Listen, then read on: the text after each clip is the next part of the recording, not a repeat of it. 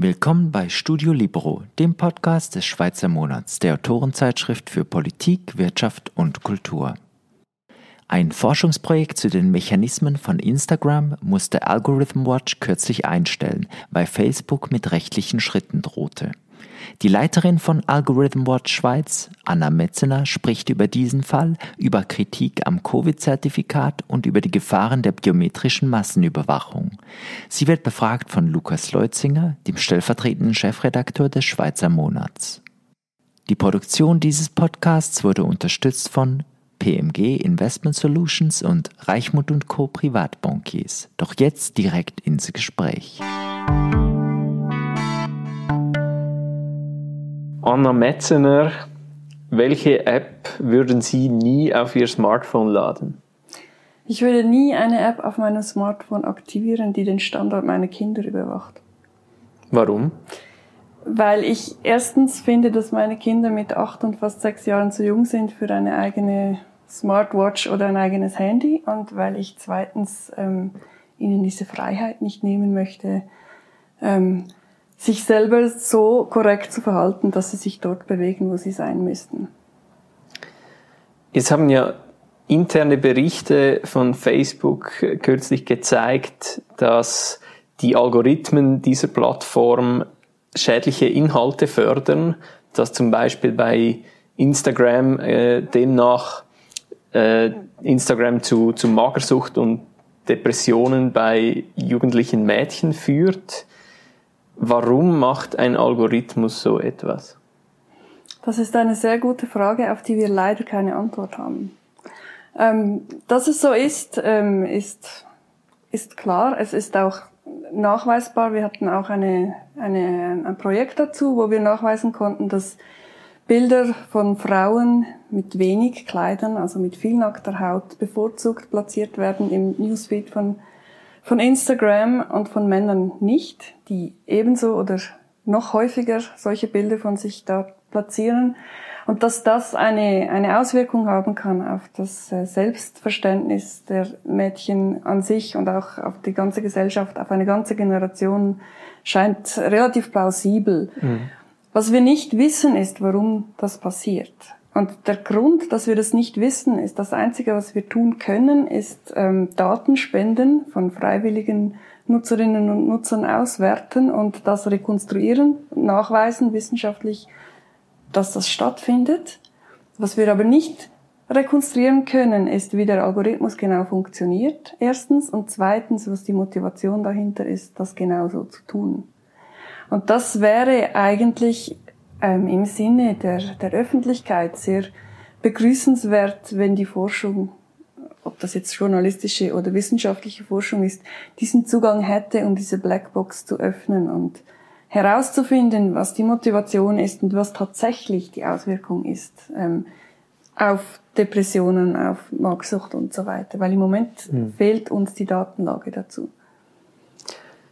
Warum interessieren Sie sich für Algorithmen? Ähm, ich bin Mathematikerin. Ich habe eine Faszination für Strukturen, für ähm, analytische Vorgehen an sich. Ich habe eine Faszination für Technologie, was die alles kann. Einerseits und andererseits habe ich als Person einen großen ähm, Gerechtigkeitssinn. Ich mag keine Diskriminierung und ich ähm, mich interessiert das persönlich, was hier gerade geschieht. Mich interessiert es auch ähm, zu sehen, was mit der Welt passiert, weil ich auch Kinder habe und zu sehen, wo das alles hingeht und weil ich ein, für mich persönlich so ein bisschen den Anspruch habe, die Welt nicht schlechter zu hinterlassen, als ich sie übernommen habe für meine Kinder und andere Kinder ähm, der heutigen Generation. Mhm. Sind denn Algorithmen grundsätzlich gut oder schlecht? Ähm, gut oder schlecht sind Eigenschaften, die ich weiß nicht, ob man die Algorithmen geben kann. Wenn man das als moralische Eigenschaften sieht, dann müsste da etwas dahinter sein, was die äh, Fähigkeit hat oder die Möglichkeit, diese Eigenschaft zu tragen. Und ähm, Algorithmen können das wahrscheinlich gar nicht. Was gut oder schlecht sein kann, ist ihr, ihre Anwendung oder ihr Einsatz. Ähm, man kann es vielleicht noch ein bisschen plakativer sagen, ein Algorithmus kann auch nie Hunger haben oder müde sein. Mhm. Und hat deswegen kein Wesen oder keine so menschliche Züge, dass er in der Art gut oder schlecht sein kann, wie das eine Person sein könnte. Mhm. Aber trotzdem hat er natürlich äh, Auswirkungen, die wir als, als gut oder schlecht äh, äh, bewerten können. Also es gibt, wie Sie sagen, es gibt viele Dinge, die Algorithmen können, die vielleicht Chancen sind, aber auch Risiken bergen. Natürlich, aber das ist dann immer die mhm. Anwendung davon. Genau. Also die Frage ist, wie man es einsetzt und wie man die ein, äh, den Einsatz überwacht oder kontrolliert oder auch bewertet, um, um das beurteilen zu können. Da kann man schon äh, von gut und schlecht sprechen, aber der Algorithmus an sich ist eine Liste von Anweisungen und nicht mehr und nicht weniger. Mhm. Das ist ein Rezept, ähm, ein mathematisches und äh, aber der Einsatz, der hat moralische Implikationen und gesellschaftliche, politische, wirtschaftliche, alles, was Sie sich ausdenken können. Erzählen Sie doch einmal, was Algorithm Watch konkret tut. Sie haben vorhin äh, von diesen Datenspenden gesprochen, mhm. die Sie einsetzen zur Analyse. Was ist das genau und was machen Sie genau damit? Also was wir konkret jetzt als letztes Projekt gemacht haben, wo es gerade um Datenspenden ging, war ein, ein Projekt, da ging es um Facebook im Zusammenhang mit den deutschen Bundestagswahlen vor, vor einigen Wochen. Da haben wir ähm, Menschen gefragt, äh, ob sie freiwillig uns ihre, ihre Daten zur Verfügung stellen würden, in dem Sinne, dass wir mit einem Add-on auf ihren Firefox-Browser in Instagram nachschauen können, was was sehen diese Menschen. Mhm. Ganz unabhängig davon, wem sie folgen, ob das ein neues Profil ist oder ein stark genutztes, ein wenig genutztes Profil. Das wurde gesammelt lokal auf den Rechnern dieser Personen und uns dann geschickt und da konnten wir auswerten, ähm, von welchen politischen Parteien welche Posts wie platziert wurden. Was dabei herauskam, war, dass die Posts der AfD ähm, überproportional oft angezeigt wurden, ganz im Gegensatz zu anderen Parteien, was wir für problematisch halten, nicht weil wir etwas, also nicht wegen, weil es diese spezifische Partei ist, das ist eine andere Frage, sondern einfach, weil wir nicht denken, dass ein Konzern wie Facebook diese Entscheidung treffen sollte, was wie platziert werden soll. Und vor allem ist das dann auch nicht für alle Nutzerinnen und Nutzer genau gleich. Mhm. Das ist sehr schwer zu kontrollieren und deswegen unterscheidet es sich auch davon, ob eine Kioskverkäuferin jetzt die eine Zeitung links oder die andere rechts platziert auf ihrer Auslage, so dass es dann ähm, häufiger oder seltener gesehen und damit gekauft wird. Das ist sehr personalisiert, sehr schwer zu kontrollieren, auch nachzuvollziehen. Ähm, Facebook war gar nicht erfreut, dass wir das gemacht haben und hat das gestoppt und ähm, mit formelleren Schritten gedroht gegen uns, was wir so interpretieren mussten, dass sie uns vielleicht verklagen möchten.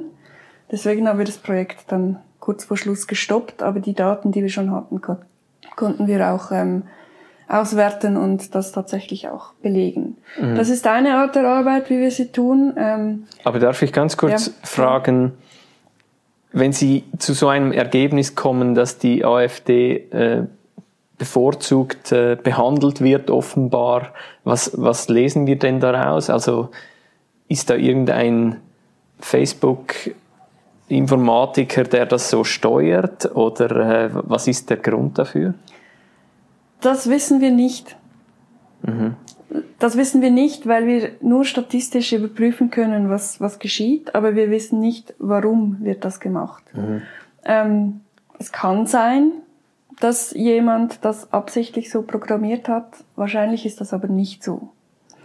Es ist viel wahrscheinlicher, dass etwas passiert ist wie ähm, bei großen Firmen ist das schon vorgekommen, dass Lebensläufe von Bewerberinnen und Bewerbern automatisch ausgewertet wurden. Und dann hat man das verglichen mit den Karrierelaufbahnen von bereits bestehenden Mitarbeiterinnen und Mitarbeitern. Und jetzt war es vielleicht so, dass früher hauptsächlich Männer sich in Leitungspositionen erfolgreich gezeigt haben. Und dann hat das System festgestellt, dass Männer offenbar erfolgreicher sind als Führungspersönlichkeit und hat auf Grundlage dieser Datenlage dann ähm, Lebensläufe von Frauen oder von weiblichen Bewerberinnen einfach mal rausgeschmissen. Ja. ohne dass das einen anderen Grund hätte, als dass es statistisch aufgrund der historischen Daten halt eine Korrelation gab. Ähm, und das hat niemand gewollt. Das mhm. hat niemand absichtlich so programmiert. Und es könnte sein, dass so etwas Ähnliches passiert ist jetzt im Zusammenhang mit dieser AfD-Werbung. Ob das so ist, mhm. ist eine reine Vermutung oder eine Hypothese, das wissen wir tatsächlich nicht. Was wir aber wissen, ist, dass wir das nicht gut finden, dass wir das nicht wissen. Und da sind wir auch nicht die Einzigen. Wir haben zahlreiche andere Organisationen überzeugen können, dass sie mit uns zusammen eine Petition an das Europäische Parlament unterschreiben, um zu fordern, dass Organisationen wie wir oder auch ähm, wissenschaftliche Gruppen Zugang haben zu diesen Daten, um forschen zu können, warum passiert das, was ist die Motivation und was ist tatsächlich dann auch der Einfluss auf die Wahl. Und das wissen wir ja auch nicht. Ja. Wir können ja nicht sagen, die AfD hat jetzt so und so viele Prozentpunkte mehr erhalten, weil das passiert ist. Das und, wissen wir nicht. Mhm. Und warum teilt Facebook oder äh, ein anderer Konzern diese Daten nicht von, von sich aus oder diese Algorithmen? Was sie, also im Moment läuft sicher die Diskussion so in Richtung, das ist unser Geschäftsgeheimnis und unser, unser Kapital. Ähm, was dann öffentlich gemacht wird, ist eine Argumentation, die mit der Privatsphäre der Nutzerinnen und Nutzern argumentiert, was aber eigentlich ähm, aus unserer Sicht etwas absurd ist, weil wir die Daten anonymisiert erhalten und auch verwenden und was Facebook selber mit den Daten macht. Also man, wenn man sich überlegt, dass man Kopien seiner Ausweise hochladen muss, um seine Identität ähm, zu verifizieren. Mhm. Und dann wird das nicht gelöscht, sondern für das Trainieren von Gesichtserkennungssoftware innerhalb dieses ganzen Universums verwendet. Da muss man sich schon fragen, ob das die äh, richtige Absenderadresse ist für ein Privatsphäre ähm, Bedenken. Ja. Aber das ist die Argumentation, die dann öffentlich so geführt wird. Mhm. Soziale Netzwerke stehen ja auch in der Kritik, ähm, weil sie die Verbreitung von Fake News zum Beispiel fördern, äh, Bildung von Filterbubbles und politische Polarisierung. Was steckt da dahinter? Das Problem mit den Filterbubbeln ist, dass das mittlerweile, ähm, also es ist klar, dass wenn man Vorschläge bekommt aufgrund dessen, was man anschaut, dass sich das wiederholt und dass man dann irgendwann angefangen hat, von Filterbubbeln zu sprechen. Mittlerweile ist, macht man das nicht mehr weil man festgestellt hat, dass es niemand gibt, der, der oder die nur auf Social Media ähm, Informationen erhält. Mhm. Es gibt keine Person, die nicht aus Versehen doch eine Zeitungsüberschrift oder eine Werbung auf dem Handy liest oder mit einer Person spricht. Also man, man hat eher so ein Echo und man hat auch noch andere Einflüsse. Es ist nicht ganz so einfach, das nur darauf zu erschränken. Es, beschränken. Es hat auf jeden Fall diesen Effekt, den möchten wir auch untersuchen, gerade mit solchen Sachen wie diese Instagram ähm, Bundestagswahlgeschichte. Aber man muss ein bisschen aufpassen, dass man nicht alles nur auf das beschränkt, was, was politisch geschieht. Das wäre mhm. ein bisschen zu einfach. Mhm. Jetzt äh, die Tech-Konzerne, die reagieren ja auch auf diesen öffentlichen Druck und äh, beginnen zum Beispiel Inhalte verstärkt zu kontrollieren, zum Teil auch Nutzer zu sperren. Ist es denn sinnvoll, wenn private Firmen quasi Zensur ausüben? Ähm, wahrscheinlich eher nicht am Schluss. Also was klar ist, dass diese Zensur nicht zu 100% manuell passieren kann. Das heißt, es werden dort auch Algorithmen eingesetzt, um böse Inhalte zu identifizieren. Ich sage es jetzt mal so plakativ. Und das funktioniert dann genauso schlecht, wie es sonst halt auch funktioniert. Mhm. Das heißt eben nicht so wirklich. Das heißt, es werden Sachen zensuriert, die eben nicht hätten zensuriert werden sollen, oder dann werden Dinge übersehen. Ähm, Wenn es Menschen sind, die das machen, haben wir aber auch ein Problem, weil die ja auch Meinungen und ähm, Vorlieben und ähm, gesellschaftliche Züge mit sich bringen, die dann diese Entscheidung auch wieder nicht so ganz objektiv machen. Ich glaube, es ist nicht ganz so einfach. dass ähm, private Konzerne das könnten. Man muss auch sehen, das sind weltweite Konzerne.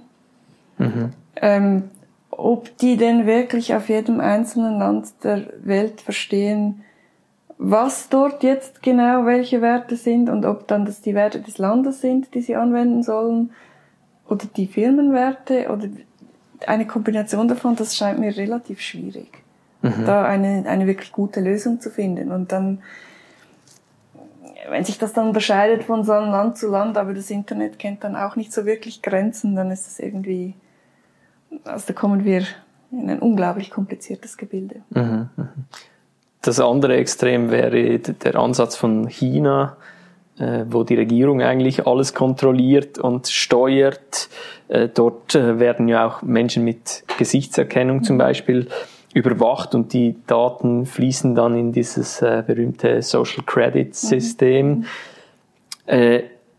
blüht uns das bald auch bei uns? Solange wir uns als Demokratie verstehen und das auch aufrechterhalten, wohl nicht. Also die technische Voraussetzung ist auch hier vorhanden. Wir haben diese Software selbstverständlich auch oder können sie uns besorgen, aber ich glaube doch, äh, die Schweiz hat eine relativ starke Demokratie, die wir nicht so schnell in diesem Ausmaße mhm. aufgaben, aufgeben möchten.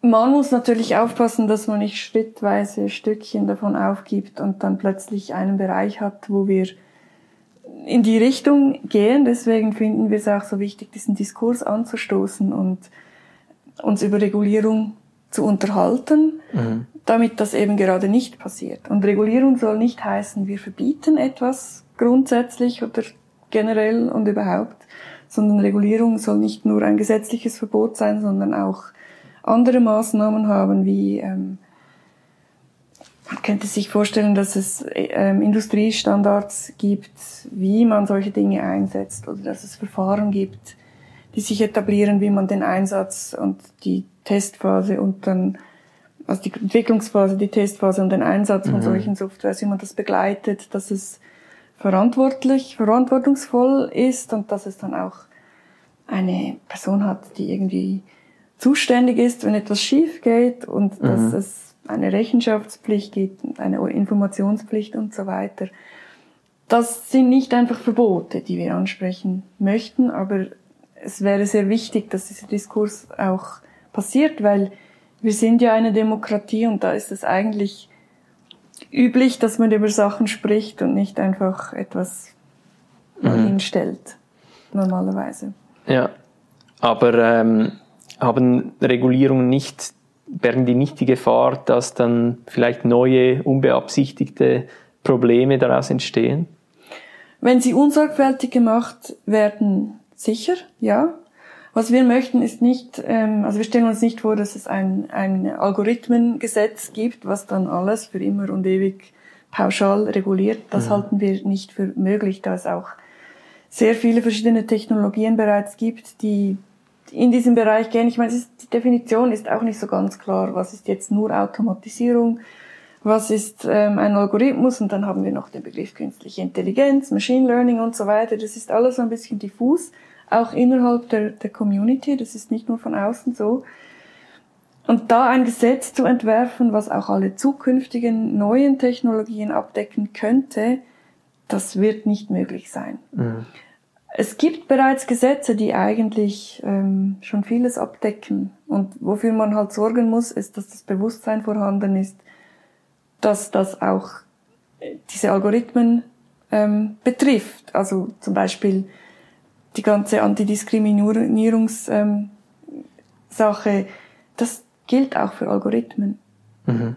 Nur muss man sich dann halt, wenn man die benutzt, auch bewusst sein, dass man dieses Gesetz im Kopf haben müsste. Und damit das geschieht, braucht es den öffentlichen Diskurs.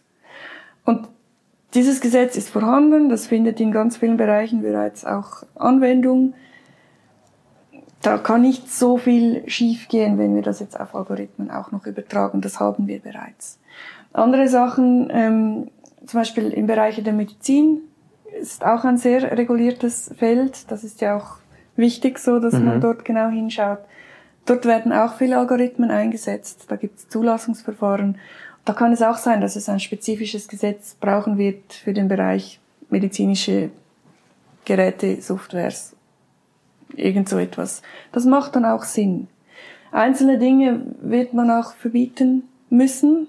Also aus unserer Sicht wäre so etwas die Gesichtserkennung mit einem Potenzial zur Massenüberwachung. Gerade mhm. weil wir eben eine Demokratie sind, sollte so etwas nicht passieren dürfen. Aber das wäre dann ein sehr kleines Gesetz, was eine sehr präzise Anwendung hat und die sagt, eine ähm, Software, die genau das macht, mhm. ist nicht erlaubt. Und das ist dann nicht so, dass man aus Versehen noch etwas anderes auch verbietet. Was aber nicht heißt, dass die, ähm, diese Anwendungen wenn ich mein Handy mit meinem Gesicht er, äh, erkenne, mit der Kamera, dass das verboten werden würde. Das ist ja etwas, was nicht zur Massenüberwachung dient. Mhm. Das wäre selbstverständlich weiterhin erlaubt. Sie sprechen die, die Befürchtungen bezüglich Massenüberwachung an. Äh, die gibt es ja zum Beispiel auch im, in Bezug auf das äh, Covid-Zertifikat. Mhm. Äh, da wird der Zutritt zu bestimmten Orten über den über einen QR-Code quasi ähm, äh, kontrolliert äh, oder geregelt, birgt das nicht auch Missbrauchspotenzial?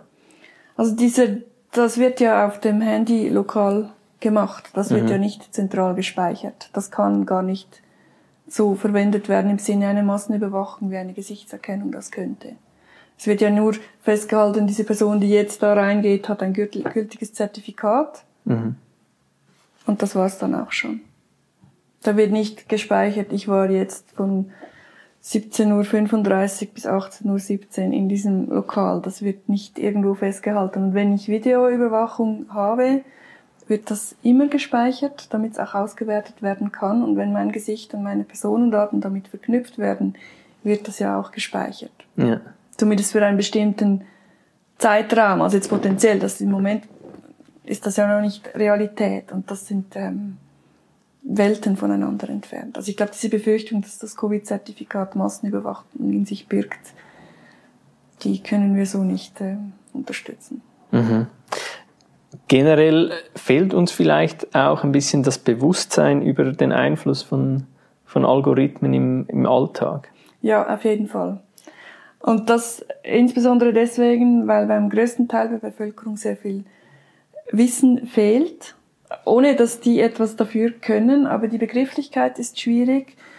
Die dann, die, die dann den, das Wort Algorithmus schon mal in der Schule gehört haben, verbinden das meistens mit Mathematik, was sowieso etwas ist, was alle immer für schwierig halten.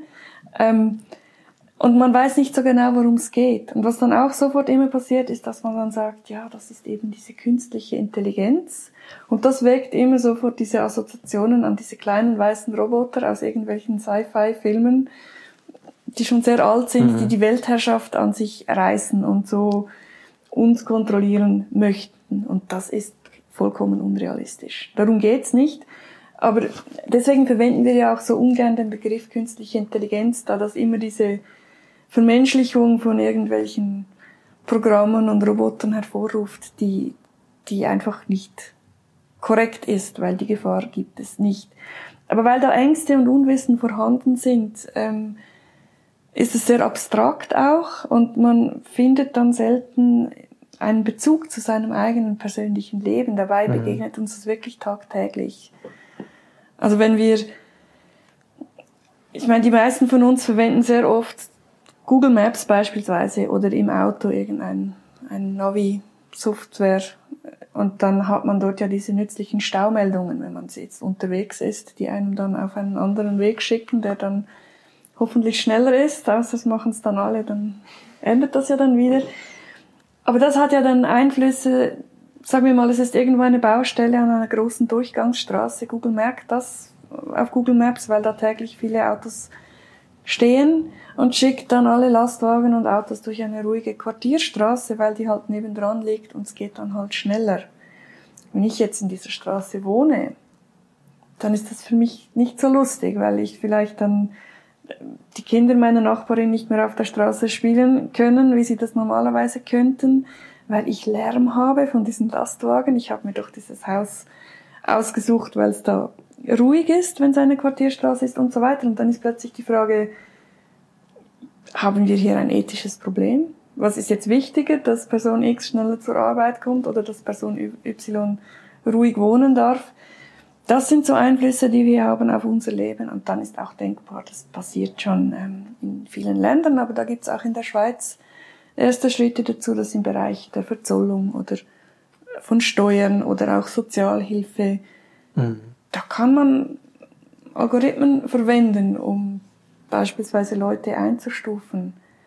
Man kann Algorithmen nur dazu verwenden, um zu unterscheiden, ob eine Steuererklärung jetzt ein, eine einfache ist oder eine komplizierte, ob man das auf den Stapel legt, von denen die schnell zu bearbeiten sind oder die, die eine Person mit mehr Expertenwissen anschauen soll dann ist es nicht so problematisch. Mhm. Aber wenn wir das weiterdenken und der Algorithmus geht dann so weit, dass er die Steuerrechnung erstellt und verschickt, ohne dass eine Person draufschaut, das wird nie so passieren mhm. in der Schweiz.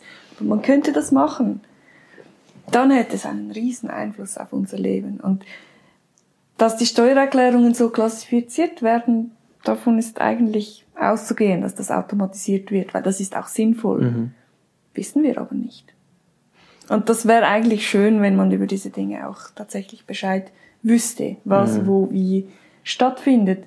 Ähm, und das ist wirklich für alle Menschen relevant.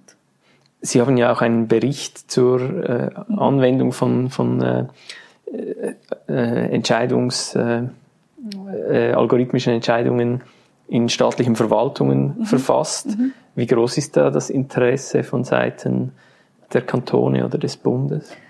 Eigentlich sehr groß, weil die Kantone, also die Verwaltungen auf kantonaler, kommunaler und auf Bundesebene sind sich bewusst, dass diese Technologie kommen wird. Die hat ja einen Nutzen für, für alle. Also für mich ist es natürlich nützlich, wenn ich nicht zu Schalteröffnungszeiten irgendwelche Amtsgänge erledigen muss, sondern beispielsweise meine Autonummer beantragen kann am Wochenende oder abends, wenn ich gerade Zeit habe oder was auch immer ich tun möchte und es ist für die Verwaltung effizienter. Also der Nutzen ist vorhanden für alle Seiten und günstiger ist es auch noch. Das heißt, es ist für die Steuerzahlerinnen auch auch gut, wenn das Geld ähm, nützlicher verwendet wird. Aber man muss das sinnvoll machen, weil gerade die Verwaltungen, die haben ja eine starke gesetzliche Regulierung, weil sie auch eine Informationspflicht haben darüber, was sie tun, was wie abläuft Ganz abgesehen davon, mhm. dass es jetzt, wenn es analog passiert, auch nicht immer alles so transparent ist, wie man sich das vorstellen möchte. Ähm, und da ist klar, dass man das korrekt machen möchte. Ich meine, wir wissen alle, dass die Verwaltungen auch beispielsweise lange Prozesse haben, um Software zu installieren, auch wenn es nur Office-Software ist. Das muss genau überprüft werden oder wo der Server liegt, wo dann diese Daten gespeichert werden. Das ist ganz ähnlich. Und da ist vielen bewusst, dass das sehr viel Arbeit ist und dass man das vernünftig machen muss. Und diese Wichtigkeit ist, äh, ist allen tatsächlich auch bewusst. Leider ist es bis jetzt so, dass noch niemand das konkret umsetzen konnte. Was wir gemacht haben, ist ähm, quasi eine Anleitung zu erstellen, wie man diese, diese ethische Komponente begleiten könnte. Der nächste Schritt wäre jetzt, dass man die bestehenden Systeme der Verwaltung anschaut, also Hermes oder mhm. was auch immer dann benutzt wird, und da schaut, welche Schritte von denen, die wir vorschlagen, werden schon gemacht und wo wird das da sinnvoll integriert. Eine große Herausforderung wird sein, dass viele dieser Systeme ähm, in der Verwaltung dort aufhören, wo dann beispielsweise eine Software gekauft wird und installiert wird und was wir uns eigentlich wünschen würden, ist, dass es auch, wenn es dann live ist und arbeitet, weiterhin beobachtet wird. Mhm. Da müsste man die bestehenden Prozesse in der Verwaltung auch anpassen. Und das ist nicht ganz ohne so etwas in der Größenordnung umzustürzen. Aber wir haben diesen Bericht gemacht für den Kanton Zürich. Es kamen auch, ähm, also ich durfte das zum Beispiel auch in Luxemburg vorstellen, kurz nachdem wir das veröffentlicht hatten, weil die genau die gleichen Fragen haben. Und mhm. wir haben, das war ja ein Bericht in Zusammenarbeit mit ähm, Nadja Braun-Binder von der Universität Basel und ihrem Team von der juristischen Fakultät. diese ganze rechtliche Komponente ist ein bisschen anders im Kanton Zürich als in Luxemburg, aber die Grundzüge sind genau dieselben. Es sind beides europäische Länder mit demokratischen Grundwerten und die haben sofort erkannt, dass es da zahlreiche Parallelen gibt und dass sie dasselbe eigentlich auch machen müssten. Mhm. Ist die Schweiz da im internationalen Vergleich äh, eher ein Pionier oder eher ein äh, äh Nachzügler? leider eher ein Nachzügler. Also man redet zwar viel drüber, aber es wird eigentlich noch kaum etwas konkret mhm. gemacht. Also die EU hat mehrere Vorstöße gemacht, jetzt Vorschläge ähm, für wie Gesetze aussehen könnten, um Dinge zu regulieren, die auch teilweise gut sind.